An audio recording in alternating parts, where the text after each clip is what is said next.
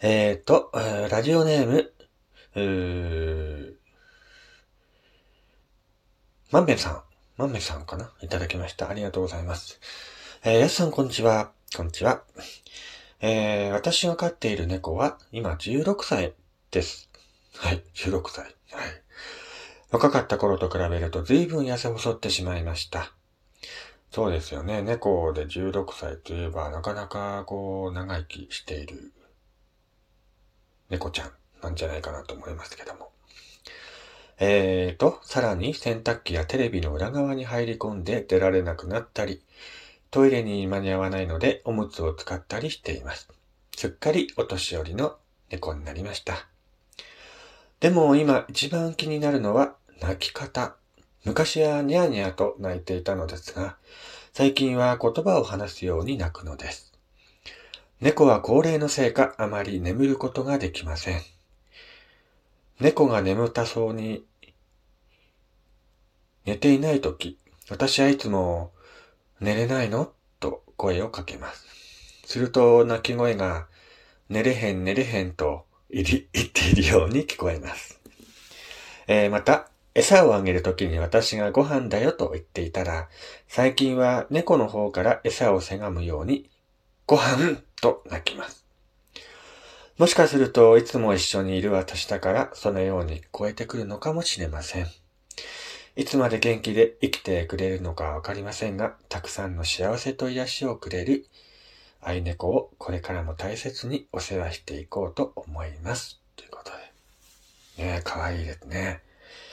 すっかりお年寄りになった猫ちゃんが、最近は言葉を話すように泣くらしいんですけども。ねえ、寝れないの？って聞いたら、寝れへん寝れへんっていう。かわいいですね。ご飯なんてね、言うそうですけども。まあ猫はね、なんかあの人間の言葉を喋る猫っていうのもね、いるみたいですからね。えー、もしかしたら本当に喋っているのかもしれませんね。なんかあの、インスタの動画で、なんか猫の動画とか、犬の動画とか 見るんですけど、すんごいね、なんか本当に言葉を喋っている猫の動画があって、なんだっけ、ドアを、あのー閉めているドアなんですけど、ドアをね、開けようとするんだけど、開かないねーって、開かないねーって泣くんですよ、その猫。それね、ほんと可愛いなと思って。ほんともう、人間の言葉をね、喋るかのように泣くんですよね。ほんと動物って癒されますよね。あのー僕も、なんとかね、なんとかでもないですか。一回猫ね、飼ったことあるんですけど、本当にね、一緒にいると癒されるし、やっぱり僕がね、仕事から帰ってくると玄関ガチャッと開けるじゃないですか。そうするとね、猫が玄関先で座って待ってるんですよね。それがまたね、可愛くてね、本当に。あと犬も可愛いですよね。犬。僕はあの実家で小さい頃から犬を飼ってまして、まあもう亡くなってしまったんですけどもね、そのワンちゃんも。本当に犬がいたからちょっと救われたなっていうね、部分もあるんですよね、子供の頃。やっぱ子供の頃ね、やっぱり犬が家にいたことによって、僕の心もね、ちょっと救われたなっていうことが結構あったんですよ。で、本当に可愛い犬でね。まあ自分自身もね、大人になったら犬を飼いたいなと思っていたんですけども、なかなか、ね、アパートに住んでいると犬も飼えないですからね。でもいつかね、やっぱり犬飼いたいですね。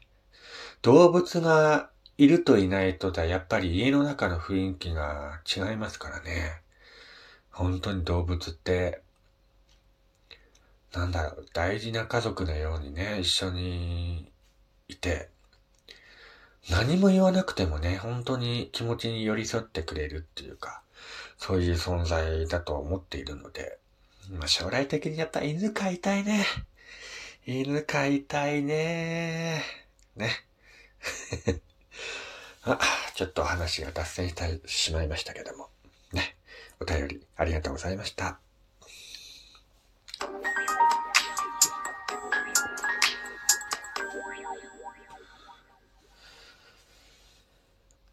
はい、どうも皆さん改めまして、こんにちは、こんばんは、やすさんです。こちらの番組は私がゆるっと、えー、その時思いついたことを語るラジオ番組となっております。えー、今日もよろしくお願いいたします。はい、えー、ということでね、今日は、えー、JR のね、お知らせをしたいなと思います。今、銀河鉄道観光がですね、ひなびで行く、のんびり楽しむ北岩手と南青森の鉄道旅っていうのをね、開催しているそうです。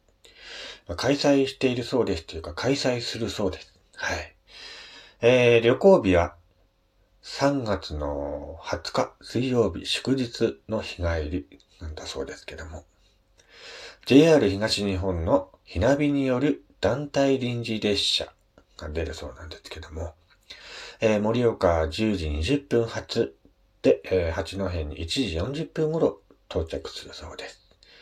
車内でのグッズ販売、二戸駅での郷土芸能鑑賞などもあり、参加には事前な申し込みが必要らしいですね。旅行代金はスペシャルプラン、えー、お昼などセットされたものが大人が1万2000円、子供が8900円、えー、のんびり乗車プランが大人7500円、子供が4400円。参加記念品に、えー、乗車券付きだそうです。えー、募集人数はスペシャルプランが25人、のんびり乗車プランが34人なんだそうです。ね。あの、電車で行く、あの、のんびり楽しむ、岩手ということで、北岩手と南青森の鉄道旅らしいですけどもね。ねえ、あのー、すんごいなんかね、ゆっくり、のんびりできる時間で、楽しそうだなと思いましてね。いいなと思うんですけども。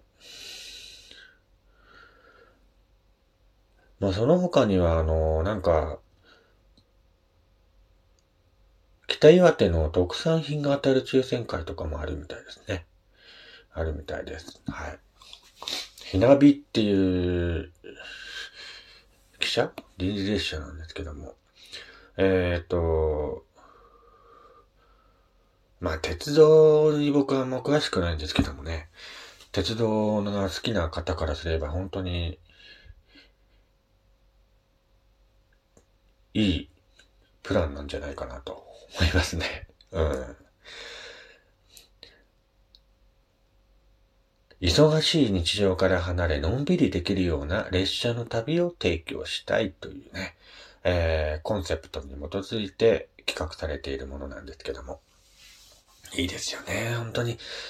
忙しい毎日の中でこういった非日常的なね、ことを経験すると、なんか、ほっとしますよね。楽しいというか。うんお申し込みは1月10日の10時かららしいです。電話受付開始らしいですけどもね。あのー、概要欄に、えー、詳しいことを載せておきますので、興味ある方はぜひ申し込んでみてください。なんか初詣の時もね、こういった臨時列車だったのかな？そういうのが出たらしくてね、えー、初日の出を見に行こうということで、電車に乗ってね、初日の出を見に行った方もいらっしゃるというふうなね、話も聞いたんですけども。初日の出皆さん見ましたか？僕今年初日の出見てないような気がするんですよね。何してたんだろう？あ、寝てたのかな？寝てたんだと思いますね。なんかほんと初日の出を見て、なんか今年一年も頑張ろうみたいなね、そういう感じで、なんか友達としてそういう感じでね、のんびりこう、初日の出を見ながらね、温かい甘酒だったりね、コーヒーだったり飲んで過ごすのも、また素敵なことなんじゃないかなと思うんで、来年もしね、えー、機会があったら、初日の出、見に行きたいなと思います。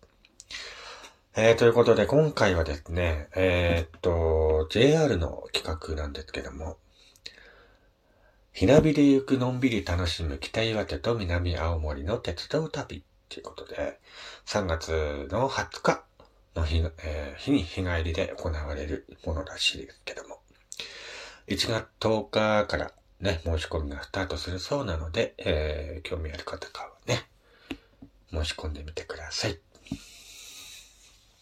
それではまた次回お会いしましょう。お相手は、やすさんでした。